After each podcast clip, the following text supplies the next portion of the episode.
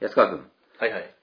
安川君、初めて彼女って、いつできた僕はですね、14歳ですね、中2の時に初めて彼女できまし嘘た。本当だって。 今僕はこれ前情報なしで今聞きまして、 今、驚愕をしておりますね。びっくりですかはい。はい。すごいですね。何もなかったですあ。手繋ぐことすらできませんでし中学生ですからね。た。はい。うぶいでやしたよ。すごいね。はい。近藤さんは。僕はあの、17歳ですね。お、はいい、いい時期ですね、こう。あの、はい。部活動であの、うん。先輩になって、うん。えー後輩から告られるっていうね。おあの、典型的な先輩補正ってやつですね。ああ、はいはいはいはい。憧れの先輩にってねうんね。大してなんかかっこよくもねえけど、なんか先輩補正がかかって、なんかかっこよく見えましたみたいなね。 そんな流れで、彼女できましたね。はい。おめでとうございます。はい。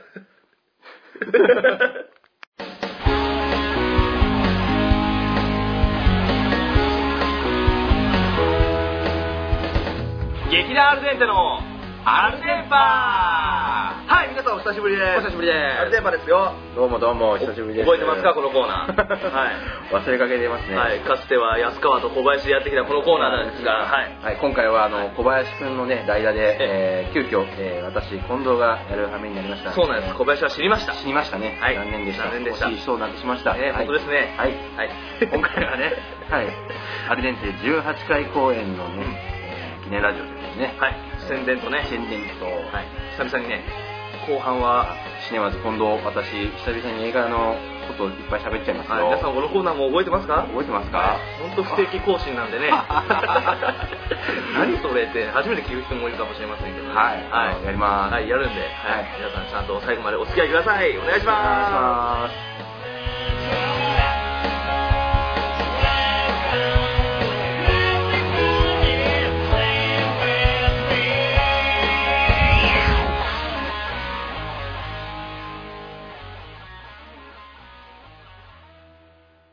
すアルメンショッキンショッキンショッキンショッキンショッキング ああこれ言うのも久々久々ですねもうほんと久々ですねアルメンショッキンもおう久々ですねはい、はいということで今回ははい、今回はですねアルデンテ第18回公演、はいこれもうタイトル言っていいですかはいいいですよ108彼女っていうはい、はい108からの新今作回をはやりますね新作やるんですけどもはいはいで今回それにね出てもらうね、えー、ガキンチョの、はいえー、古田君にはい、古田くんです。はい、どうも、えーチーム学院長の古田です。お願いしおます。願いします。イエーイ古田くんはですね、もう、な、なんだろう、何回も参加してくれますよね。まあ、3回ですね そうですね。何何回っていもうとかかいう感覚ではないですけれども、 3回か。はい、前回のあの見えている世界にもね、あの美味しい一のくんって役で出てもらって、そうですね覚えてる方も多いと思いますけれども、ははいいいやー今回もね、えー古田君、あのまあ、サブキャラなんですけどもえ、そうであすねのそうですねはいうんはいこれ今回私がね、主役なんですよ。そうなんです。近藤さんがね、うんはい主役ですよ。作演出主役なんていうね、は三い重苦をいいですよね、それ。ね。えー行っております、ねえまあ、古田君にはサブキャラとしてね、はいい、いフォローしてくれてますんで、ねいやいや、そんなまだまだ全然ですはい非よ。常に助かっております、私。ねえ助かっております勉強させてもらってますんいいで。やいやいや、本本当当にに。うん助かりますよ。じゃあ今回ね、108彼女ということでね、えーっと、じゃあ、古ちゃんにちょっと聞きたいことがありますけども、お何ですまあか古ちゃんはね、彼女は初めていつできました彼女ですか彼女です。彼女の初めては、うん。中3でしたね。ほら、ほら、ほら。おいおいおい。中3で、もう本当に、でも、何にもなかったですよ。中学生で付き合うって、うん何なの なんだよ、なんか付き合うっていうかより、なんか彼女できて嬉しいみそうたでいすよねな、なんかもう単単純になんか分けまた、ね、青春こそみたいなイメージだよね僕はね、こう、下、後輩から言われて、うん。後輩。すごいね。中学校で後輩。部活の後輩っていう部のは活か。部活真面目にやってなかったからね、俺、中学校。だからか。そうか、うんちなちなみに僕はためでしたけどね。まああ、同ーじクラスで。なんか、交換の手紙、手紙交換とかやんなかっあ、手が、文通っていうか、なんか手た紙なんか交手換紙し交た換文通じゃなうくんて文通じゃなくて、うん。手紙交換。クラス内でね、こうえ、あの、ノート、ノートあーなんか切れ始端とかちょっと書書いいてて。で、手紙みたいに折って渡すああ、のねやったやったやった。あーうん、そう。あったようね。んそのために俺サインペン買ったね。いいね。あの、色、あー色、色々つける。あー、もう、ちょっとカラフルにしたりとかね。そうそう気持ち悪い。そう。ね気持ち本悪当い。気持ち悪いね、今。。本当にね。まあね、中学校で彼女なんかね、できてもね、何もできんからね。何もできな名かっ前なんでも、ほんとすぐ終わりました。た。ね、手も繋いだ手い繋いだや、つらいない。繋いだよねもう何にもできなずに、もうよっしゃ、よっしゃ、よっしゃ。自然消滅よっっしていうゃ、よっしゃ。ね、それ以上取ったらちょっと。気づいたらもう、いないっていうね。ねそんな彼女がねうん、じゃあちょっと彼女、ね、今回108彼女だからね、はいあの、今日は彼女っていうものについてちょっと話そうか。ね ちょっとね、大人の部分大人のはい大人の話しちゃおうかしちゃおうか。うんうん。これね、彼女はいってね、はいまあ、かなたの女って書いてね、彼女なんですけど、まあそうですねはいはいはい深ですよねはい深いあの深い意味がじゃあ、フルちゃんは、彼女って、お、どんなんどんなんすごいこれすごいよ、すごい質問やざっね。くり、ざっくりだね彼女とは何ぞやと。なんぞや。僕にとっての彼女っていうことですね。そうそうそフルちゃんにとっての彼女って何うん。うーん、なんか、なんだろう。癒しの存在であってほしうーん。で、あってほしい。うん。い。なんか希望か、希望でありますね、うんうんもう。うんうーん。ちょっと情熱疲れた時とか、なんか時にもう、スッと、うん。そばにいて、そばにいて自分を支えてほしいっていうのは、そうでなすねんかちょっと、なるほど。癒しを求めたいそうですよ。束縛とかはされるのは嫌。いや、全然 OK ですよ。へあ、僕はされたい、むしろ。もうされてもいい。あ、本当に。うんへえ。そうやな。それで今、束縛されて癒されればね。うんもう全然いもや、意味わからんこと言ってる。束縛されて癒されるならね。まあ、いいことしかないよね。 極限状態だもんね、これそれねうんある意味。うん。なるほどん。じゃあ、安川君はどうなのよ。僕はそうですね、彼女は、あの、自分にとってのモチベーションですね。モチベーション。やっぱり最初はやっぱその、さっきもオープニングで出ましたけど、やっぱ彼女できて、うわ、俺彼女できて、やっほーみたいな、ね、本当青春真っ盛りで浮き上がってましたけど、やっぱもうさすがに僕ももう27になりますけど、今年ね。そうですか。う。いろいろやっぱ考え方やっぱ変わってきましてねあ、やっぱなんやろ、一緒におってくれて、まあその楽しいとか、やっぱ癒してくれるのもあるんですけど、なんか頑張れるんですよね、最近は。ほう彼女がいると。彼女がいると、やっぱその、仕事にも成果で、よっしゃ、な彼女のためになんかちょっといいもん買ってあげたいでとか、いいもん食わしたいで、仕事しようみたいなね。あなんかモチベーションみたいな、自分のなんか人生のモチベーションになるかなって、最ー後。墓場に一直線や ね。ね人生の墓場へ一直線やね。 本当もう、そう、そうだと思いますよ。うんこれは仕方ない と。これは仕方ないいよ。や、でも分かりますわ。男みんなそうですよ。ああ、でもそれはもう。ねそうですね。俺できたらちょっと、なんかちょっと見え張っちゃうんですよね、でも。なんかちょっと頑張って頑張っうて。ん。今だけかもしれないけどね。今だけ。今だけ。それをそうですねね、それを維持ししきるのはななかかななのはか、至難のなかなか難しいですよ。うんうん綺麗事言っとこうかなと。うんねラジオなんで。ねうんはいこの先どうなろうと。うんかっこいいですよね。ええなそうですよねあのちゃんそんな近藤さんは。そ私ですか大人の意見をちょっと聞きたいですね、こそうこは聞きたいね。教えてくださいはこれは僕はあの彼女というか、あのはい付き合っていく女性に対してね、え常にあの持ち続けているというか、うんまあ、理想は、はいえっ、とねうん、えー見返りを求めない関係です。ああ、大切ですね。あのねこれはもう絶対ですね、はい。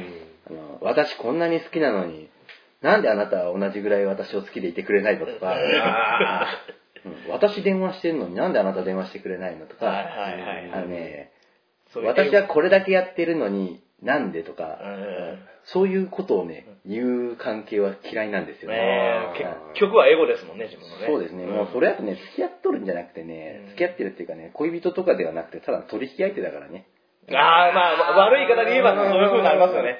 うんうん、だから商売になっちゃうからね、その、うん私はこんだけやるからあんたもこれだけそうそう、なんかギブアンドテイクでなはいはいそういうのじゃなくてうね。んうそうんじゃなくてもっとね、うん仏のね、もう何をしようが、うん、いいよ、うん、いいよ、とかね、広い心。もうそういう関係でいられることが、なんだろうね、彼女というか、そばにいてくれる女性の理想だね。そうですね、一番ベストですよね。そばに。にいてほしいのに彼女っていうのはね、俺なんか漢字の妙やけどさ、うんうんうんうん、かなたな女って書いとんのに、ああ、彼女ってそばにいてほしいそうよでねすね。。またこれ面白いよないそうですね。うん今、漢字からそんなことが導き出されるとは僕は思わなかったけど。うん うん川。 これ、川言うな、川。まあ川だってやけこれど。何弁やったっけ行人弁ね行人弁に川行人弁に川って。ねうんね。行人弁に川女。ないじゃん。全然関係ない。かわまあけどね、そういう感じから考えても、深い意味を持つんですよね。そうですうん、ね。はい。今回ね、うん108彼女はね、はいえーまあ、内容は、うんい内容とかも言っちゃおうかな。もううん大丈夫です。内容は大丈夫です。そうだね、内容はですね、あのー今回、あの、アルデンテ、えーは、初めてなのかな 高校生、こう舞台は高校ですね。で、えー私も安川くんもね、うんえー何歳僕はだから今年っていうか、まあ1月ですから27になりますね。この差は。 ?30 です ね。ねはあい。30のこんな僕たちが、はいえーなんと高校生役をやるというね、はい。恐ろしいことをちょっと、 ねえ。初のも試みです、う、これはね。許してほしい。今ここで詫びよう。うん、詫びとこう。 詫びとこう。ごめんなさい。ううん。んやっちゃいます。そしてもうアンケートには、はいとてもじゃないけど高校生には見えませんでしたっていうアンケートはもうね書かないでくだ書さい。かないでください。はい。 分かっております。分かっております。うん本人が一番よく理解分かってますけど、はい。なんかやりたかったんですよ。はい。やりたい気分になったからやったんです。はい。そんなね、高校生の僕たち、ええはい僕たち高校生僕たち高校生。がね、あの妄想っていうね、高校生の時ってね、やっぱね、いっぱい妄想するんだよねね。ねもうどうでもいい妄想いっぱいするのよね。ねこうなったら、ああなったらみたいなね。はい。でそんな妄想のねうん、極限のね、妄想。うん。うん。そんな妄想が生み出してしまった妄想彼女。はい。はい。ね、妄想で彼女。妄想で、妄想が作り出した彼女。やったことある人もあるんじゃないですか、実際はね。うんありますよね見てる人も多分ね。あの、二次元とかね、ね。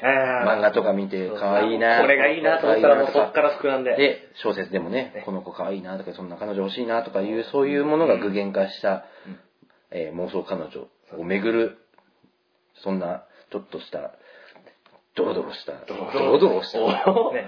ドラマですね。マッドストーリーって書いてありますけど。マッドストーリー。あ、本当だ、書いてありましたね。ここでも下の方に。自分が書いたことなんこれ僕書いてないんですよね。あ、書いてあ、制作の方あが。これ宇佐美くんが書いて宇る。佐美くんはマッド。マッドストーリーって書いてああーる。まあドロドロしたって意味ではそれは楽しいですけどね。うんはいマッドストーリーにマしッたいドストーリーにしたいですか。はい。マッド、まあドロドロ、マッド。頑張ります。 ドロドロにまみれましょう。はい、まみれましょう。はい。ね、今回はね、えー役者も、えーいつも通り、いつも通り言っちゃいいつも通りなんですけど、まあ私が主役であること以外はね、えー杉野さんが久しぶりに、そうですね。皆さん、つ翼、覚えてますか杉野翼。炎のね、えー、つららちゃんを、最年で最年の方はいでつららちゃんをつらやらっちゃんをやっててくくれれたたねう、ん杉野さんが、えーおよそ久しぶり、ほんと久しぶりやね、ええ。どれ、どれぐらい1年半かな。あれ、それだけしか経ってないあ炎の再燃から、うんえー出てないから、あ、2年 ?2 年経っとると思うけどな。 2年やね、う2ん年ぶりにね復活してくれましてね。はい。はいあとはもうレギュラーメンバーのね片桐君、安川君はいね、よろしく細お願野いしさまんす、えーみんな出ます。えー大野育美さんも出ます。はいはい。新たなメンバーも何人か。そうですね、今回、えー新しく、えー入ってくれましたね、緑川さんっていうね、はい。新人が18歳。 ええ。なんと18歳。ありがたいですりねがたいですね。アルデンテの平均年は齢いがまたぐんと下がってる。ぐんと下がりましたね。はい私がどんどんぐんぐん上げ ぐんぐん上ぐげてんぐん上げていくね私をね、なんとか抑えてくれますね。ねありがたいです。ほんと一回り離れとるんだよね。12年。はい。一応まだ、まだでも平均年齢24歳なんですよ。あ、そうそう。そう、平均年齢はね。平均はまだうん上で。まだ若い。まだ若いまだまだいけます。まだまだい僕が32、にうん、ど5までは、どうぐらい5ぐらいまではなんとかいけるか。かな。ただ、だから、俺らの世代が多いから、うちらが30ぐらいになったらもうちょっと厳しでい。安川君とか片桐を殺せばいいんじゃ ないまあね。始末すれば、そうそうそう。ぐんと下がる。俺そういうこと俺が死ねば一番早いから。それダメじゃないですかね。だけど一人やで、30歳。あ、そっか。 うちらはだから27歳が多いから、う。うんーん。ね、うんじゃあ27歳組全滅させれば、うん。一気に若くなるねということですね。ね、2、3年にはもううちらいないかもしれない。え父さん、 古ちゃんお願いします。あれ僕、ガキンチョからこっちに。古ちゃんはまだ22やろ。い22でいす。じゃん、いいな。これからこれから、本当に。本当にね、若いっていいよ。ね、死ねばいい。はい。じゃあね、今回ね、はいえー脇役でガンガン頑張ってくれる、そうですね古田君にね、なるんです今回けど自分のね、役者の、役者としての見どころと、うんその意気込みとか聞いちゃいましょう聞いてみましょうか。うん見どころをね、どうぞどうぞはい。今回の見どころは、まあ、今回僕、サブキャラとしてはい流してもらうんですけど、はいやっぱ、いろんな人と絡めるので、うんすごい勉強になるんですよね。うんなんで、でも今回ちょっと自分にとってはすごい初の、まあ、ギャグというか、うんその辺もちょっと頑張ってるんで、ちょっとそれを見てもらえたらなと。も今までやったことないですよね。そのサブカラのくせにギャグができるとそうねありがたい役ですね。えー、千野くんの時はかなり、あれはキャラに助けられてもらっそうですおね。客さんからのすごい気持ち悪いって言われるというね。ねそうじ嬉ゃしないくて言葉はもらいま正した統けど派のね。正統派でいきますんで。うん。あとはもう、いろんな方がやっぱ出てる中で自分をどう出組み出していくか。ああ、ね。それもちょっともう、近藤さんにビクビクしながら やってますけもう。ど主役すらも食ってやろうと。そうです、ちょっと頑張っそんくて。らいいね。や、無理だね。ズバッと、ズバッと切られましたはよっね。き嘘りで言すったよ。なすいませんよ、冗談ですよ。頑張ります。いや、意気込みを。意気込みはい。今回が客演ということですけども、うん結構まあ頻度も高く稽古に出させてもらっているので、はいはい。頑張ってますこれがもっといろんな人の皆さんが稽古してるやつを見ながらも、あの自分の勉強というか、今までにやっぱそういう演出を受けたことがないところもあるのうで、ん。それを吸収しながらも、これからもどんどん稽古を頑張っていきたいなと思います。ねいいとこはいいとこで、あの、吸収してってほしいよね。いね。や、向上心があるっていうのはとてもいいことだといい僕は思います。はい。はい。ねじゃあ、頑張ってもらいましょうか。はい。はおい。願いしというわまけで、今回のゲストは古田正也くんでした。ありがとうございました。ありがとうございましたあシネマズ近藤イェーイイェーイふうね、異様なテンションで始まりましたよ。はい。イェーイうるせえ。はい、今回ね、久しぶりに俺も上がってますよ。盛り上がってますよ。盛り上がってますよはいよ。えー、っとね、えー、何、紹介する映画の。そう、今回は何いを紹介してくれるんですかえー、猿の惑星、ジェネシあ、ジェネシスス。ね。はい、紹介しちゃいます。最公開中。絶賛公開中です。はいえー私ちなみに、あの、いつもね、紹介するね、うあの、原稿書いてくるんですけど、ねえー書いてきてません。はい。忘れちゃいました。 はい。で、今僕、あの、なんか、もう今、携帯で ね、ストーリー見ながら今、公式ページ開いてま 公すね。式ページ開きながら僕ね、紹介してようかなとス思マって。ホって便利ですね。えーもうごめん ね。はい。猿の惑星ジェネシスです。はいこれ、えー実は、うんえー昔あった映画、猿の惑星の、うんえーゼロですね。よくある最近のさ、あの、なんか X メンゼロとかさ、あー、もう初期の、うんその、そのなストーリーの手前なぜそうなったかあってーはいはいいうのが、実はそれがテーマなんですね。過去のストーリーって過こ去とのでスすトーねリーです。うんあの、猿の惑星って昔の映画見たことあるあるある多分あれ、新しい方でしょ。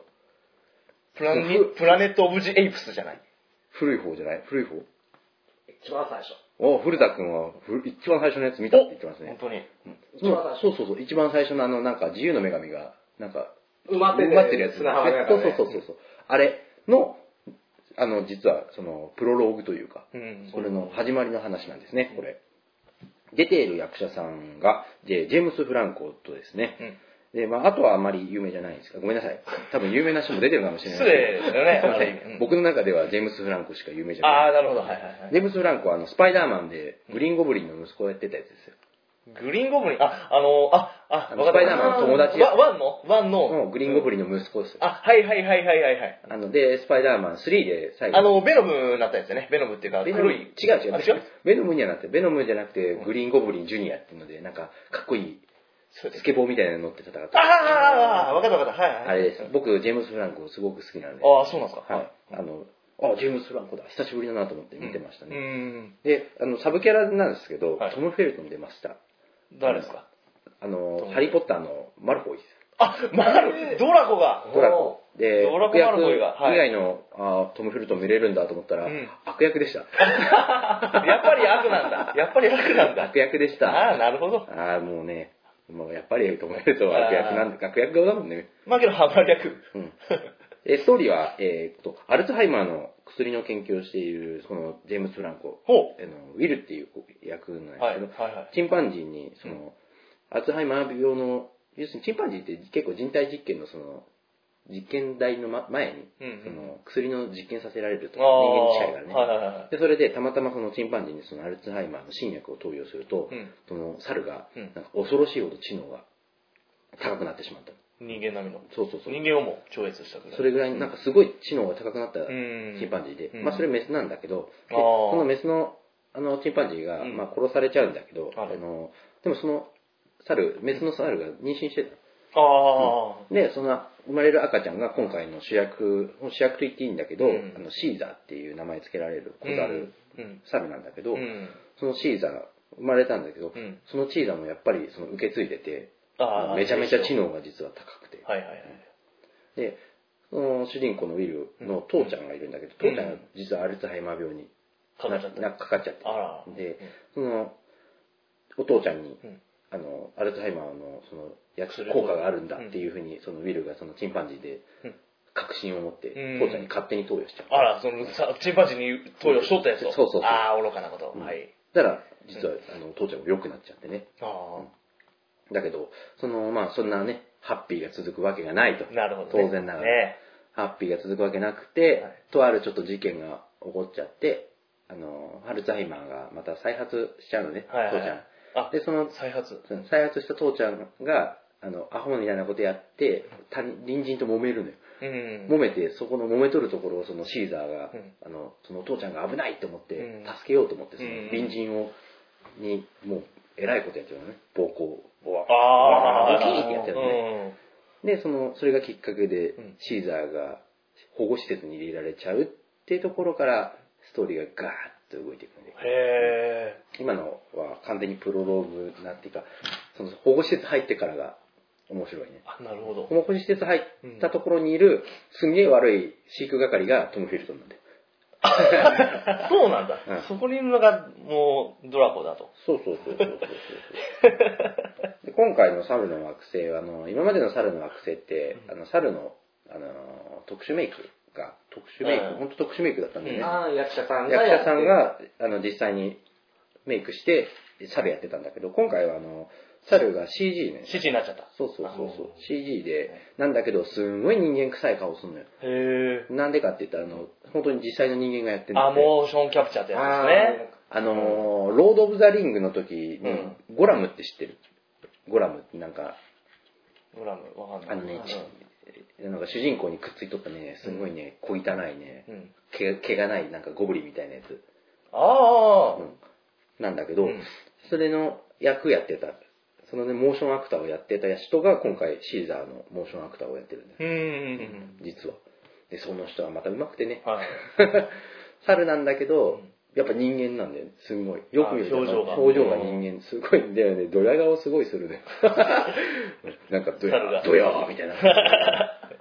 猿なのにねう。ん、知能が高いから仕方がないんだけどね。それがちょっと俺面白くて さ。うんな、なあ、お前猿のくせに、みたいな。うんもう全体的にこれね、まあ見た、全体的には面白かったとは思う。うん、けど、まあ、その、ジェネシスと歌っとる割には、うんそのね、最初のシャルの惑星へのつなげがやや強引かなと。ああ、そう、無理やり持ってったかな。無理やりというか、まあ、伏線張ってたんだけど、うんもうちょっと無理やりかなと。ああ、そう。そこだけがちょっと残念だったのかな。尺はどんなもんなんですか約2時間ぐらいだね。ちょうどよかった。あうんあで、あとはその、ね、ネタバレになる、ならんな。ならんと思うけど、その、うん猿にもいっぱい、その保護施設入れられてから仲間がいっぱいできるんだけど、ええ猿にも。うん。なんか、なんか、オラウータンとか、ああ、他うんの霊長類のね。霊長類の猿とかが、もともとなんかそこの保護施設のボスの猿がおって、うん。 で、そいつにいじめられるんやけど、最終的に。ああ、そうです。うんね持ち前の知能の高さから、あの武器を使ってね、おーそいつをや頭いい夜襲したいね。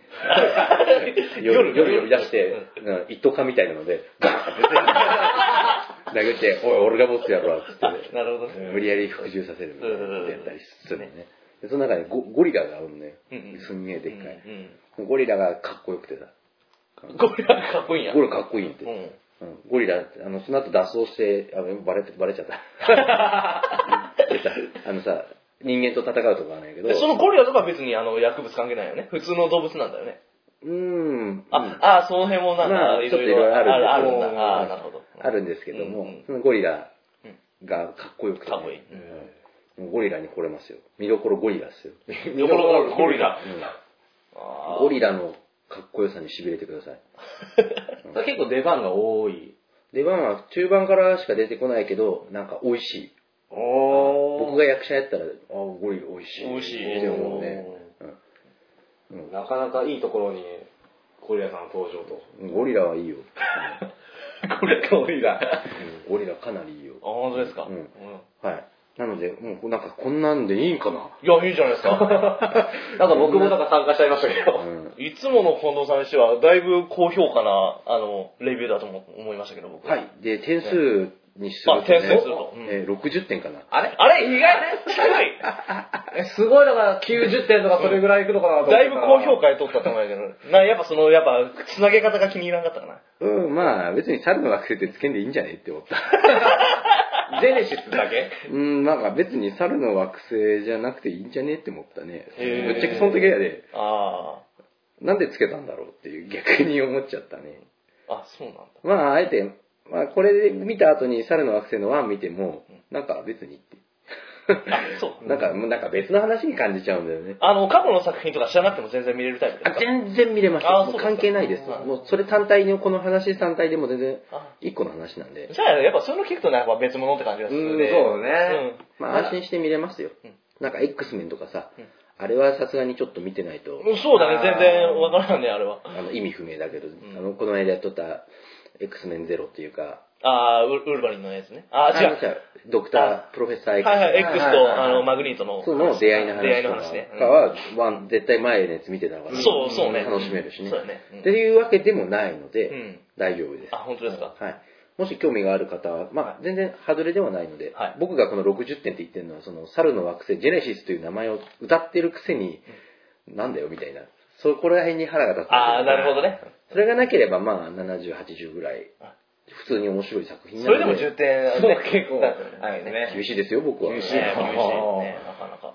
うんちなみにワイルドスピードあははい85点つけてあ、ます高いですね。あれ本当はワイルドスピードのやつやろうかなと思ったんだけどはい。なんでそればっかりでした俺そっちで言ってたのにな。まあいいや。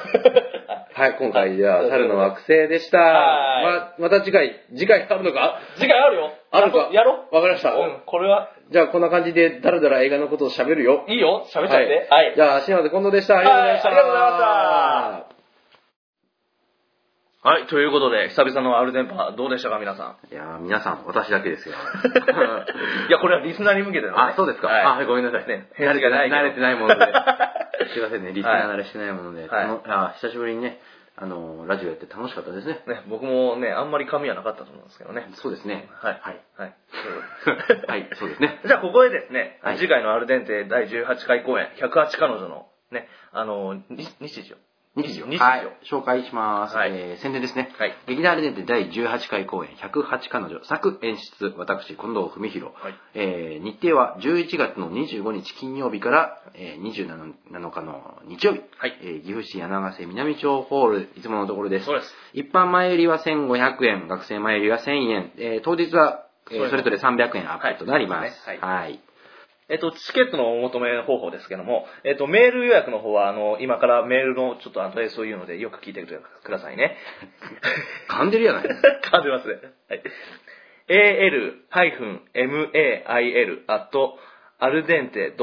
al-mail.ardente.smile.tc あと、インターネット予約の方は、あの、アルデンテのホームページの方から、あの、アクセスすれば、あの、予約できますので、あの、詳しくはホームページの方をご覧ください。はい、ということで、はい、はい。稽古も、だいぶ終盤に差し掛かりましたけど、そうですね、は結構やばいですねい。やばいっすかいや、そんなことないですよ。余裕ですよ。 どっちだ はい。まあ、今回ね、私代打でしたけどもね、はいこれ、次回は小林くん生き返るんですかね。聞きますかね、やつは。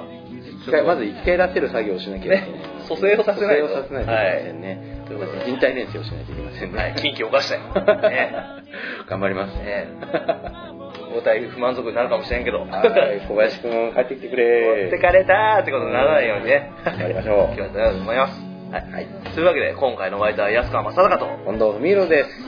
バイバーイ This program is presented by Al Dente. See you next. Bye bye.